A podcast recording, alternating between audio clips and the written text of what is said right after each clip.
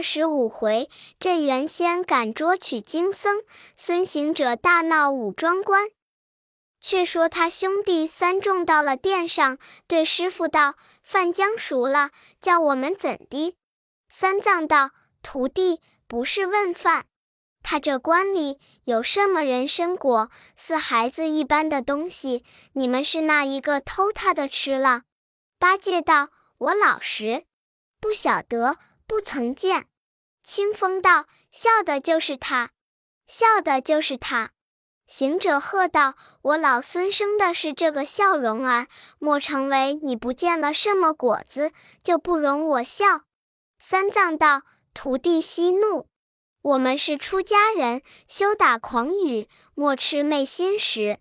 果然吃了他的，赔他个礼罢，何苦这般抵赖？”行者见师傅说的有理，他就实说道：“师傅不干我事，是八戒隔壁听见那两个道童吃什么人参果，他想一个尝新，这老孙去打了三个，我兄弟人各吃了一个，如今吃也吃了，待要怎么？”明月道：“偷了我四个，这和尚还说不是贼哩。”八戒道：“阿弥陀佛。”即使偷了四个，怎么只拿出三个来分？预先就打起一个偏手。那呆子倒转胡嚷。二仙童问的是时，越加骂悔，就恨得个大圣钢牙咬响，火眼睁圆，把条金箍棒攥了又攥，忍了又忍，道：“这童子只说当面打人。”也罢，受他些气儿，送他个绝后计，教他大家都吃不成。好行者把脑后的毫毛拔了一根，吹口仙气，叫变。便做个假行者，跟定唐僧，陪着悟能、悟净，忍受着道童嚷骂，他的真身出一个神，纵云头，跳江起去，竟到人参园里，撤金箍棒往树上乒乓一下，又使个推山移岭的神力，把树一推推倒。可怜叶落叶开根出土，道人断绝草还丹。那大圣推倒树，却在枝上寻果子，那里得有半个。原来这宝贝遇金而落，它的棒两头却是金果之物，况且又是五金之类，所以敲着就震下来，记下来，又遇土而入，因此上边再没一个果子。他道：“好，好，好，大家散伙。”他收了铁棒，竟往前来，把毫毛一抖，收上身来。那些人肉眼凡胎，看不明白。却说那仙童骂够多时，清风道：“明月，这些和尚也受得气哩。我们就像骂鸡一般，骂了这半会，他通没个招声。想必他不曾偷吃。”倘或树高叶密，数得不明，不要狂骂了他。我和你再去查查。明月道也说的是。他两个果又到园中，只见那树倒叶开，果无叶落。唬得清风脚软跌跟头，明月腰酥打还够。那两个魂飞魄散。有诗为证。诗曰。三藏西临万寿山，悟空断送草还丹。叶开叶落仙根露，明月清风心胆寒。他两个倒在尘埃，语言颠倒，只叫怎地好？怎地好？害了我五庄观里的丹头，断绝我仙家的苗裔。师傅来家，我两个怎地回话？明月道：“师兄莫嚷。”我们且整了一关，莫要惊张了这几个和尚。这个没有别人，定是那个毛脸雷公嘴的那厮，他来出神弄法，坏了我们的宝贝。若是与他分说，那厮毕竟抵赖，定要与他相争，争起来就要交手相打。你想我们两个怎么敌得过他四个？且不如去哄他一哄，只说果子不少，我们错数了，转与赔个不是。他们的饭已熟了，等他吃饭时，再贴他些儿小菜。他一家拿着一个碗，你却站在门左，我却站在门右，扑的把门关倒，把锁锁住，将这几层门都锁了，不要放他。待师傅来家，凭他怎地处置。他又是师傅的故人，饶了他也是师傅的人情；不饶他，我们也拿住个贼在，庶几可以免我等之罪。清风闻言道：“有理。”有理，他两个强打精神，免生欢喜，从后园中进来殿上，对唐僧空背躬身道：“师傅，世间言语粗俗，多有冲撞，莫怪莫怪。”三藏问道：“怎么说？”清风道：“果子不少，只因树高叶密，不曾看得明白，才然又去查查，还是原树。”那八戒就趁脚敲道：“你这个童儿，年幼不知事体，就来乱骂，百口举咒，枉赖了我们也，不当人子。”行者心上明白，口里不言，心中暗想道：“是谎，是谎。”果子已了了账，怎地说这般话？想必有起死回生之法。三藏道。既如此，盛将饭来，我们吃了去罢。那八戒便去盛饭，沙僧安放桌椅。二童忙取小菜，却是些酱瓜、酱茄、糟萝卜、醋豆角、燕窝曲、绰芥菜，共排了七八碟儿。与师徒们吃饭，又提一壶好茶，两个茶盅伺候左右。那师徒四众却才拿起碗来，这童儿一边一个，扑的把门关上，插上一把两铜锁。八戒笑道：“这童子差了，你这里风俗不好，却怎地关了门里吃饭？”明月道：“正是，正是，好歹吃了饭儿开门。”清风骂道：“我把你这个害馋老、偷嘴的秃贼！”你偷吃了我的仙果，以盖一个善食田园瓜果之罪，却又把我的仙树推倒，坏了我武装观里仙根。你还要说嘴里？若能够到得西方参佛面，只厨师转备摇车再托生。三藏闻言，丢下饭碗，把个石头放在心上。那童子将那前山门、二山门通都上了锁。却又来正殿门首，恶语恶言，贼前贼后，只骂到天色将晚，才去吃饭。饭毕，归房去了。唐僧埋怨行者道：“你这个猴头，翻翻撞祸！你偷吃了他的果子，就受他些气儿，让他骂几句便也罢了，怎么又推倒他的树？”若论这般情由，告起状来，就是你老子做官也说不通。行者道：“师傅莫闹，那童儿都睡去了，只待他睡着了，我们连夜起身。”沙僧道：“哥呵，几层门都上了锁，闭得甚紧，如何走吗？”行者笑道：“莫管，莫管，老孙自有法。”八戒道。瞅你没有法力，你变个什么虫儿，满格子眼里就飞降出去。只是我们不会变的，便在此顶缸受罪哩。唐僧道：“他若干出这个勾当，不同你我出去喝，我就念起旧话经儿，他却怎生消受？”八戒闻言，又愁又笑道：“师傅，你说的那里话？”我只听得佛教中有卷《楞严经》《法华经》《孔雀经》《观音经》《金刚经》，不曾听见个甚那旧化儿经呵。行者道：“兄弟，你不知道，我顶上戴的这个箍是观音菩萨赐予我师傅的，师傅哄我戴了，就如生根的一般，莫想拿得下来，叫做紧箍咒，又叫做紧箍儿经。”他说：“就化而精，即此是也。但若念动，我就头疼，故有这个法难我。师傅，你默念，我绝不负你。管请大家一起出去。”说话后，都已天昏，不觉东方月上。行者道：“此时万籁无声，冰轮明显，正好走了去罢。”八戒道：“哥呵，不要捣鬼，门居锁闭，往那里走？”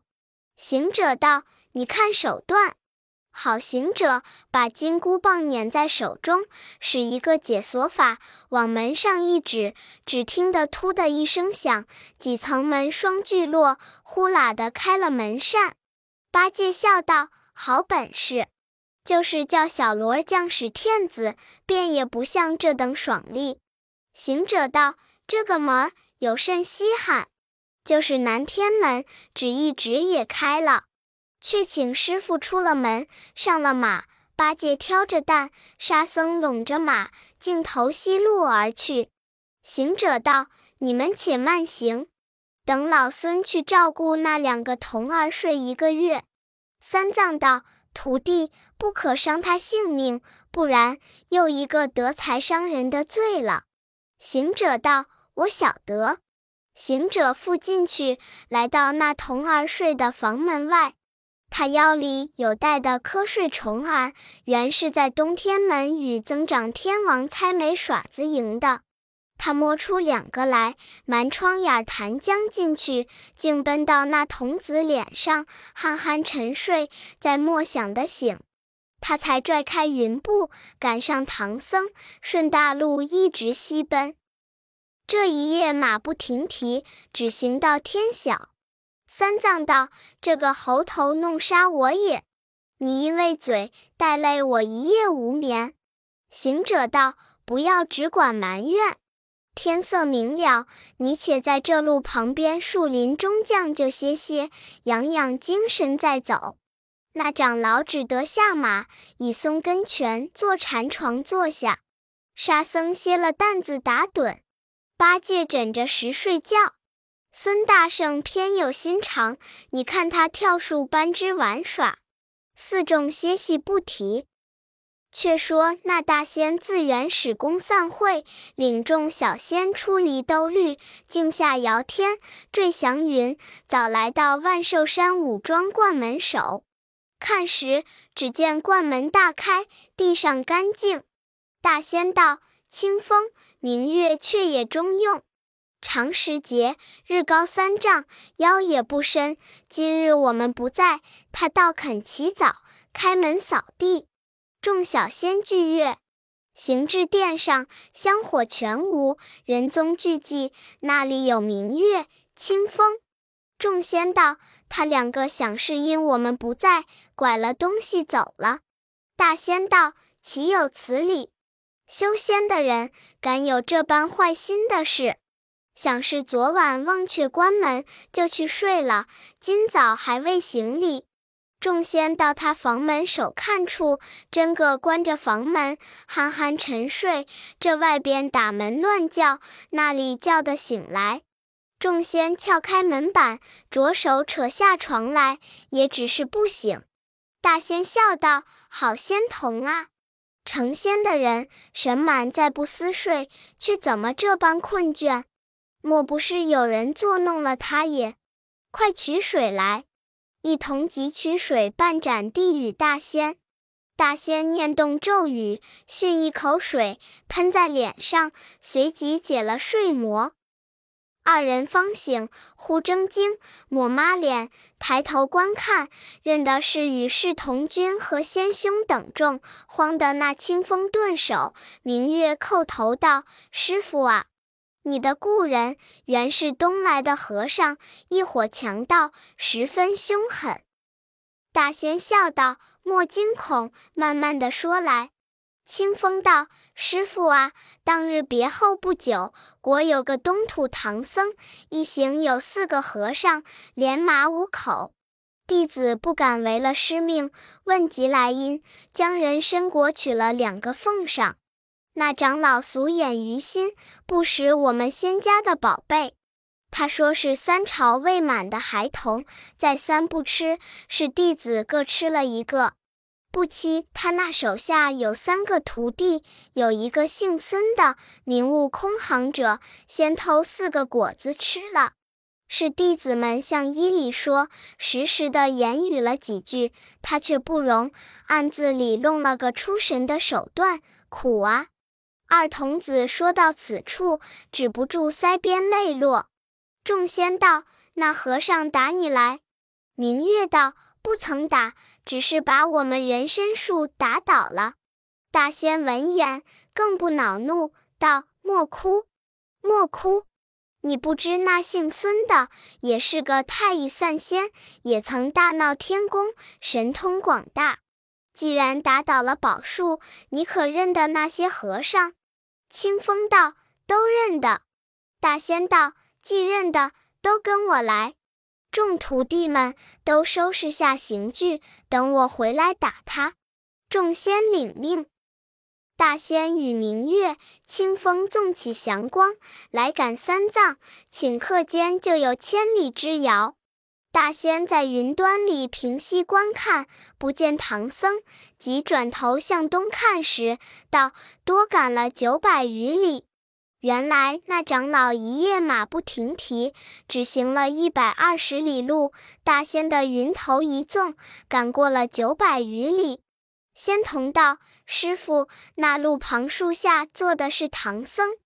大仙道：“我已见了，你两个回去安排下绳索，等我自家拿他。”清风先回不提。那大仙暗落云头，摇身一变，变做个行脚全真。你道他怎生模样？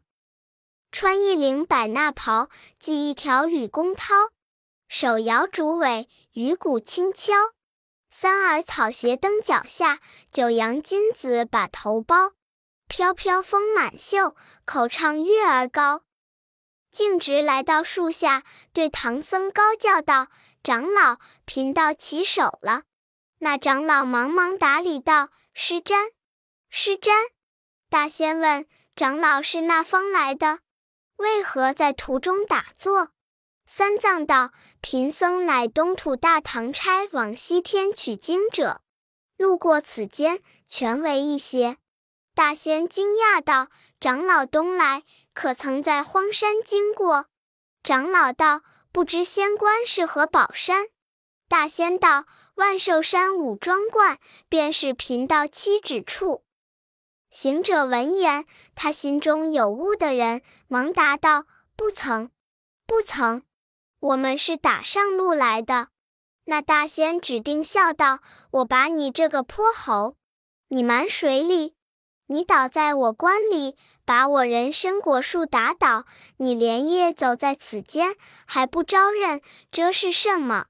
不要走，趁早去还我树来。”那行者闻言，心中恼怒，撤铁棒不容分说，望大仙劈头就打。大仙倒身躲过，踏祥光，进到空中。行者也腾云，急赶上去。大仙在半空现了本相，你看他怎生打扮？头戴紫金冠，无忧鹤氅穿；履鞋蹬足下，丝带束腰间。体如童子貌，面似美人颜。三须飘汗下，压灵蝶鬓边。相迎行者无兵器，只将玉竹手中捻。那行者没高没低的棍子乱打，大仙把玉竹左遮右挡，耐了他两三回合，使一个袖退乾坤的手段，在云端里把袍袖迎风轻轻的一展，刷地前来，把四僧连马一袖子笼住。八戒道：“不好了，我们都装在里了。”行者道：“呆子，不是，我们被他笼在衣袖中里。”八戒道：“这个不打紧，等我一顿钉耙，住他个窟窿，脱缰下去，只说他不小心，笼不牢，掉的了吧。”那呆子十把乱住，那里住得动？手捻着，虽然是个软的，住起来就比铁还硬。那大仙转祥云，竟落五庄观坐下，叫徒弟拿绳来。众小仙一一伺候。你看他从袖子里，却像搓傀儡一般，把唐僧拿出，附在正殿檐柱上，又拿出他三个，每一根柱上绑了一个，将马也拿出拴在亭下，与他些草料、行李抛在廊下，又道。徒弟，这和尚是出家人，不可用刀枪，不可加乐，且与我取出皮鞭来，打他一顿，与我人参果出气。众仙急忙取出一条鞭，不是什么牛皮、羊皮、麂皮、犊皮的，原来是龙皮做的七星鞭。这水浸在那里。另一个有力量的小仙把鞭指定道：“师傅，先打那个。”大仙道：“唐三藏做大不尊，先打他。”行者闻言，心中暗道：“我那老和尚不禁打，假若一顿鞭打坏了啊，却不是我造的业。”他忍不住开言道：“先生差了。”偷果子是我，吃果子是我，推倒树也是我，怎么不先打我？打他作甚？大仙笑道：“这泼猴倒言语屡劣，这等便先打他。”小仙问：“打多少？”大仙道：“照一果树打三十鞭。”那小仙抡鞭就打。行者恐仙家法大，睁圆眼瞅定，看他打那里。原来打腿，行者就把腰扭一扭，叫声变，变作两条熟铁腿，看他怎么打。那小仙一下一下的打了三十，天早向午了。大仙又吩咐道：“还该打三藏训教不严，纵放顽徒撒泼。”那仙又抡鞭来打。行者道：“先生又差了。”偷果子时，我师父不知，他在殿上与你二同讲话，是我兄弟们做的勾当。纵使有教训不严之罪，我为弟子的也当替打。再打我罢。大仙笑道：“这泼猴虽是狡猾奸顽，却倒也有些笑意。既这等，还打他罢。”小仙又打了三十。行者低头看看，两只腿似明镜一般，通打亮了，更不知些疼痒。此时天色将晚，大仙道：“且把鞭浸在水里，待明朝再拷打他。”小仙且收鞭去禁，个个归房。晚斋已毕，尽皆安寝不提。那长老泪眼双垂，怨他三个徒弟道：“你等闯出祸来，却带累我在此受罪，这是怎的起？”行者道：“且休抱怨，打便先打我，你又不曾吃打，倒转接呀，怎的？”唐僧道：“虽然不曾打，却也绑得身上疼哩。”沙僧道：“师傅还有陪绑的在这里哩。”行者道。都莫要嚷，再停会儿走路。八戒道：“哥哥又弄虚头了。这里麻绳喷水，紧紧的绑着，还比关在殿上，被你使解锁法术开门走哩。”行者道：“不是夸口说，哪怕他三股的麻绳喷上水，就是碗粗的棕缆，也只好当秋风。正话处早已万籁无声，正是天阶人静。”好行者把身子小一小，脱下锁来道：“师傅去呀！”沙僧慌了道：“哥哥，也就我们一救。”行者道：“敲言，敲言。”他却解了三藏，放下八戒、沙僧，整束了偏山，扣备了马匹，廊下拿了行李，一齐出了关门。又教八戒：“你去把那崖边柳树伐四棵来。”八戒道：“要他怎的？”行者道：“有用处，快快取来。”那呆子有些夯力，走了去，一嘴一颗，就拱了四颗，一抱抱来。行者将之烧折了，教兄弟二人附进去，将元绳照旧绑在柱上。那大圣念动咒语，咬破舌尖，将血喷在树上，叫变。一根变作长老，一根变作自身，那两根变作沙僧。八戒都变得容貌一般，相貌皆同，问他也就说话，叫名也就答应。他两个却才放开步，赶上师傅。这一夜依旧马不停蹄，躲离了五庄观，直走到天明。那长老在马上摇桩打盹，行者见了，叫道：“师傅不济，出家人怎地这般辛苦？”我老孙千夜不眠，也不晓得困倦。且下马来，莫教走路的人看见笑你。全在山坡下藏风聚气处歇歇再走。不说他师徒在路暂住，且说那大仙天明起来，吃了早斋，出在殿上，叫拿鞭来。今日却该打唐三藏了。那小仙抡着鞭望唐僧道。打泥里！那柳树也应道：“打吗？”乒乓打了三十，抡过鞭来，对八戒道：“打泥里！”那柳树也应道：“打吗？”即打沙僧也应道：“叫打。”即打到行者，那行者在路偶然打个寒噤，道：“不好了。”三藏问道：“怎么说？”行者道：“我将四棵柳树变作我师徒四众，我只说他昨日打了我两顿，今日想不打了，却又打我的化身，所以我真身打尽，收了法罢。”那行者慌忙念咒收法。你看那些道童害怕，丢了皮鞭，报道：“师傅呵，为头打的是大唐和尚，这一会打的都是柳树枝根。”大仙闻言，呵呵冷笑，夸不尽道：“孙行者真是一个好猴王。曾闻他大闹天宫，布地往天罗，拿他不住，果有此理。你走了便也罢，却怎么绑些柳树在此冒名顶替？绝莫饶他！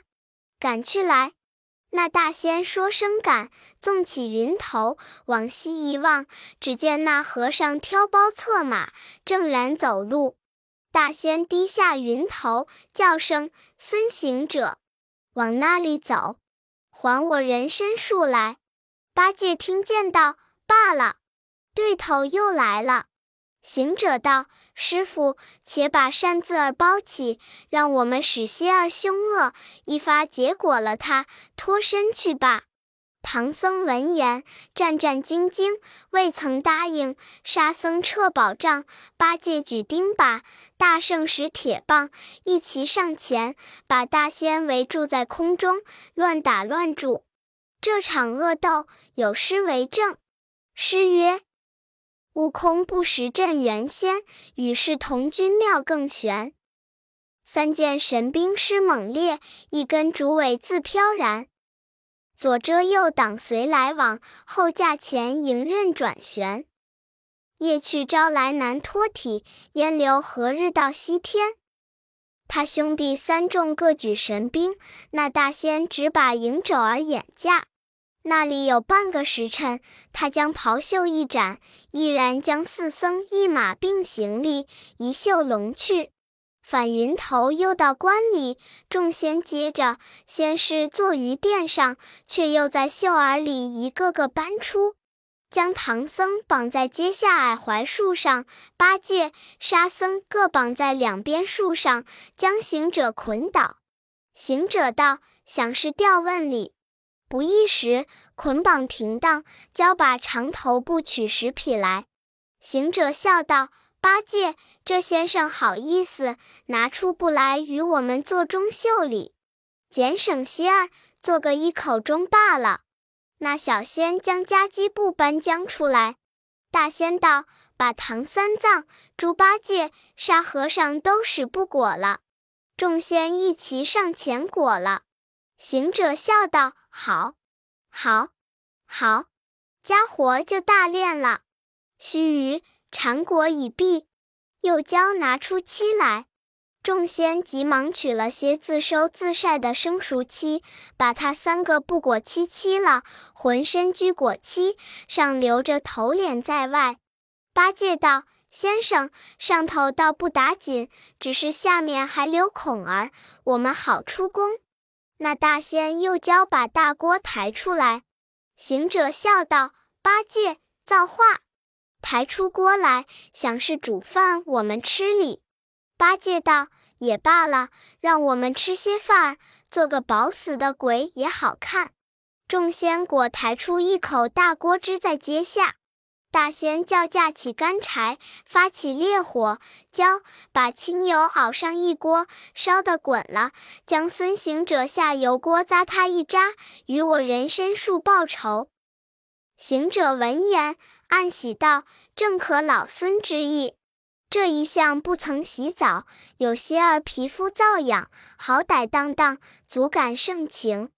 顷刻间，那油锅将滚。”大圣却又留心，恐他仙法难参，油锅里难做手脚。即回头四顾，只见那台下东边是一座日归台，西边是一个石狮子。行者将身一纵，滚到西边，咬破舌尖，把石狮子喷了一口，叫声变。变作他本身模样，也这般捆作一团。他却出了元神，骑在云端里，低头看着道士。只见那小仙报道：“师傅，油锅滚透了。”大仙叫：“把孙行者抬下去。”四个仙童抬不动，八个来也抬不动，又加四个也抬不动。众仙道：“这猴子炼土难移，小字小。”倒也结实，却教二十个小仙扛浆起来，往锅里一灌，砰的响了一声，溅起些滚油点子，把那小道士们脸上烫了几个撩浆大泡。只听得烧火的小童喊道：“锅漏了，锅漏了！”说不了，油漏的庆尽，锅底打破，原来是一个石狮子放在里面。大仙大怒道：“这个泼猴卓然无礼，教他当面做了手脚。你走了便罢，怎么又倒了我的灶？这泼猴王字也拿他不住，就拿住他，也似团沙弄拱，捉影捕风。罢罢罢，饶他去罢。且将唐三藏解下，另换新锅，把他扎一扎，与人参树报报仇罢。”那小仙真个动手，拆解不期。行者在半空里听得明白，他想着师傅不济，他落到了油锅里，一滚就死，二滚就焦，到三五滚，他就弄做个稀烂的和尚了。我还去救他一救。好大圣，暗落云头，上前插手道：“莫要拆坏了不期，我来下油锅了。”那大仙惊骂道：“你这猢狲，怎么弄手段倒了我的灶？”行者笑道：“你遇着我就该倒灶，管我甚事？我才自也要领你些油汤油水之爱，但只是大小便急了，若在锅里开封，恐怕污了你的熟油，不好调菜吃。如今大小便通干净了，才好下锅。不要扎我师傅，还来扎我。”那大仙闻言，呵呵冷笑，走出殿来，一把扯住。毕竟不知有何话说，端地怎么脱身？且听下回分解。